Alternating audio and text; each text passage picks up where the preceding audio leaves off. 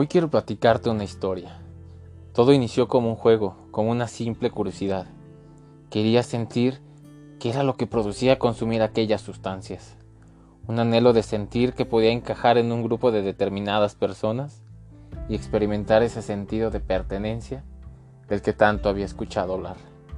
Ahí me encontraba a la edad de 13 años, un joven temeroso, tímido con complejos, alguien que en el fondo creía que no valía nada y se lamentaba por varias experiencias que ya habían ocurrido a lo largo de su vida.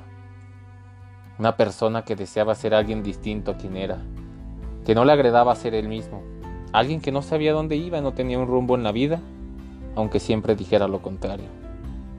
Una persona que era consumido por el miedo a cada instante, a pesar de que se esforzara por aparentar esa situación. Todo inició esporádicamente, no había problemas ni consecuencias graves en aquel entonces. Todo era risas y una sensación de alivio, una aparente aceptación de mí mismo que experimentaba por primera vez. A esa corta edad ya había consumido alcohol, drogas y cigarrillos. Cursaba el segundo grado de secundaria y creí que había encontrado mi elixir, la solución para mis temores. Creí que había encontrado la herramienta necesaria para enfrentarme a la vida. Por lo menos ese era el pensamiento que pasaba por mi pequeña mente en aquel entonces. Para alguien que siempre había buscado la cura contra sí mismo, parecía ser la solución perfecta.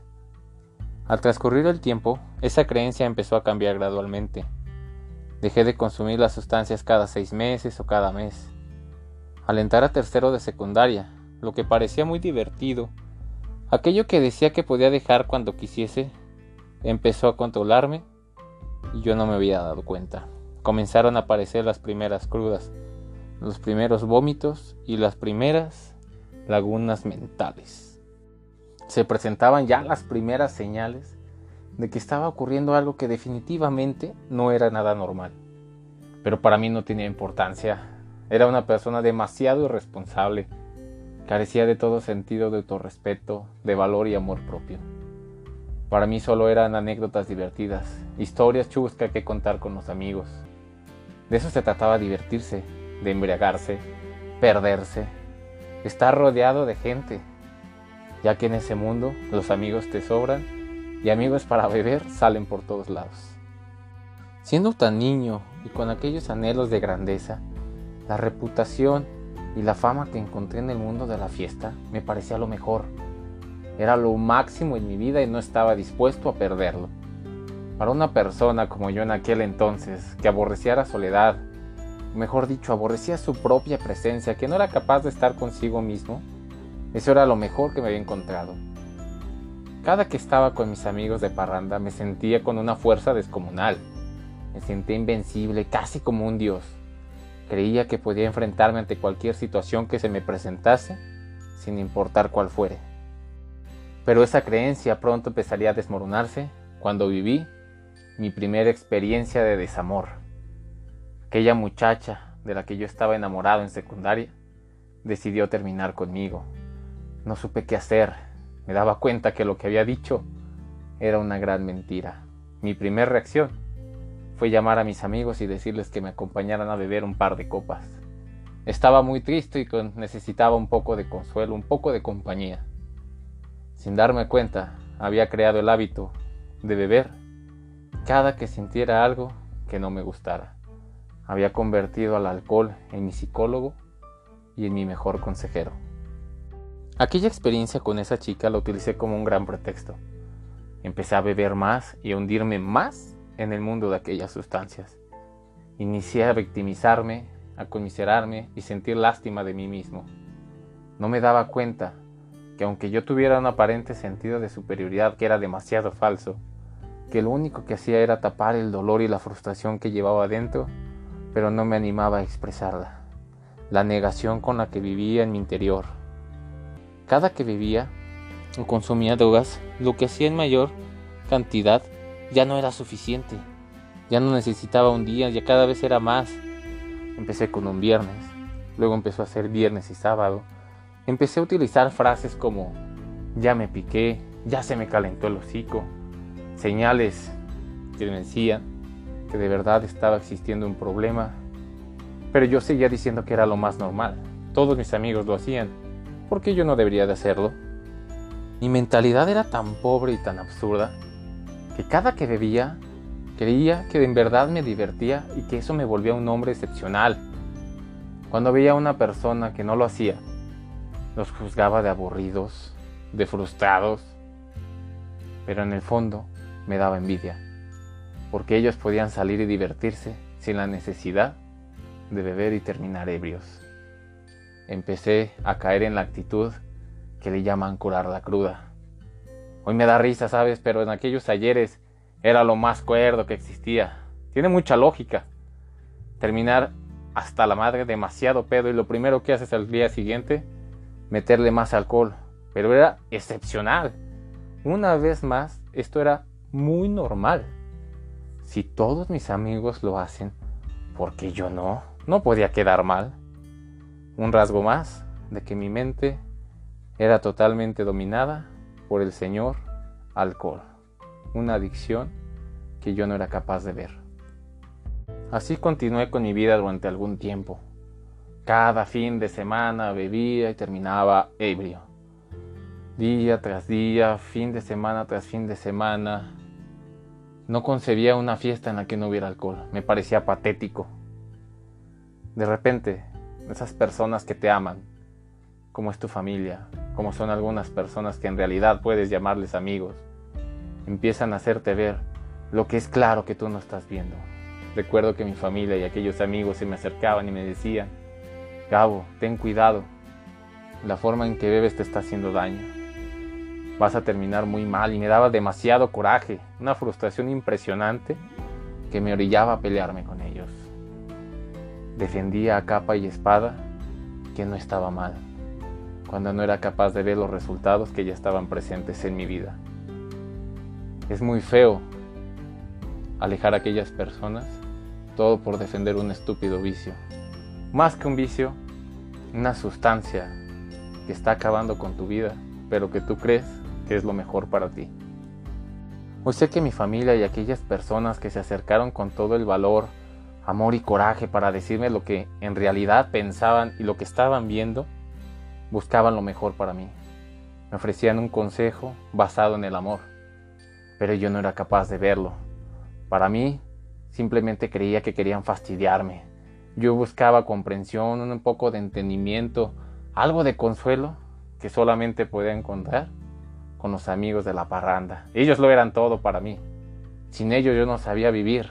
Por lo menos eso pensaba. Mis amigos y yo éramos los únicos capaces de entender que estábamos en la plena edad del disfrute. No había necesidad de ocuparnos por tener alguna profesión, por mejorar en actividades, por dedicarnos a ser más humanos. Eso no tenía importancia alguna. Digo, los viernes son para beber. Actualmente la gente lo sigue haciendo y es impresionante. Pero las consecuencias tarde que temprano iban a aparecer en mi vida y así lo hicieron. Llegaron fuertes dolores de cabeza, dolores de riñón, de órganos, lagunas mentales extensas. No sabía cómo había llegado a la casa, no sabía cómo había llegado a determinado lugar. Pero una vez más, era demasiado razonable. Digo, a todo el mundo le pasaba, yo encajaba dentro de la normalidad. De hecho, las personas que no bebían o que no experimentaban eso, para mí eran los anormales. Tarde que temprano sabía que iba a tocar un fondo en mi vida y así lo fue. Llegó un punto en el que ya no sabía qué hacer. Estaba desesperado. Ya no podía huir más de mi conciencia. Dentro de mí había un ligero susurro muy poderoso que me decía, Gabo, la forma en que estás viviendo va a acabar contigo y lo sabes. Es hora de hacer algo al respecto. Me cansé de ignorarle y comencé a hacerle caso. Justo en ese momento, mi vida dio un giro de 360 grados. Comencé a dejar ayudarme. Existen muchos métodos. Existen psicólogos, grupos de autoayuda, grupos de alcohólicos anónimos, e intenté varios de ellos. Quiero aclararte, desde mi perspectiva, de mi propia experiencia, que todos son buenos, pero la principal ayuda que uno necesita es la propia. Todas las personas pueden extenderte la mano para que tú salgas de ese pozo, pero tú tienes que dar la tuya para que puedan sacarte. Justo cuando comprendí eso, mi vida empezó a brillar. Por eso te regalo esta experiencia en este podcast. Hoy a mis 29 años te regalo esta historia. Por si sientes identificación en alguna parte, te des cuenta que puedes salir. No eres el único que ha atravesado y te lo juro que no eres distinto a mí. Si yo pude, tú puedes hacerlo. Al día de hoy te lo platico para que te motives. No bebo, no fumo, no me drogo más. Ya tengo algunos años limpio y esto es de verdad una vida que merece la pena vivirse. Si has sentido empatía con lo que te he estado compartiendo, hoy le hablo a tu corazón y le digo estas palabras. Sabes que todo inició con una sonrisa, con algo de carcajadas con los camaradas, pero cuando estás solo, es una sientes esa desolación, ese, esa existencia tan mísera que incluso te puedo garantizar que has pensado hasta quitarte la vida. Es momento de cambiar y dar un giro, de que dejes que la vida te transforme y aprendas a vivir de una forma que nunca has imaginado de verdad. Quiero sugerirte que pares con esa masacre, que dejes de intentar tapar o aliviar el dolor que llevas dentro ingiriendo alguna sustancia, llámale alcohol, droga, cigarro, comida, una persona, un aparato electrónico, las compras, el ser humano lamentablemente se ha vuelto adicto a tantas cosas que no podía decirlas todas en este podcast. De hecho no las conozco, pero lo que sí sé es que tu vida puede cambiar. Solo necesitas crear la conciencia necesaria para decir basta, para mostrarte tal y como eres. Hoy quiero preguntarte, ¿de verdad te da tanto miedo ser tú? ¿Te da tanto miedo pensar lo que piensas? Querido amigo, déjame decirte algo, eres más de lo que piensas. Y te lo digo por experiencia, soy un humano al igual que tú. Todo lo que piensas no se asemeja, no le llega ni a los talones de lo que hay detrás de esa muchedumbre de pensamientos que se te pueden llegar a aparecer. Quiero platicarte una experiencia que me ayudó a abrir un poco más los ojos en este tema de las adicciones. Recuerdo que una vez vi un hombre intoxicado de alcohol tirado en la calle, las personas que pasaban alrededor no dejaban de mirarlo con desprecio, algunas se burlaban de él. Yo me encontraba ahí observándolo. De pronto apareció un poco de luz en mi conciencia. Supe que ese hombre había iniciado igual que yo, bebiendo la primera copa, creyendo que todo sería diversión y que no existirían consecuencias graves. Amigo, cualquier adicción es sagaz. Su misión principal es que tú no te des cuenta que estás bajo su mando. Siempre buscará la manera de autodefenderse. Te he compartido algunas señales que se presentaron en mi vida. Ojalá seas capaz de detectar las que existen en la tuya. Si ya se han presentado, te sugiero que les des la atención que se merecen o pagarás las consecuencias. Hoy te puedo decir sin temor a equivocarme que ese hombre, del que te cuento que estaba tirado intoxicado de alcohol, no soñó con terminar de esa forma sin tener un hogar donde dormir, sin tener que comer, sin una familia, solo.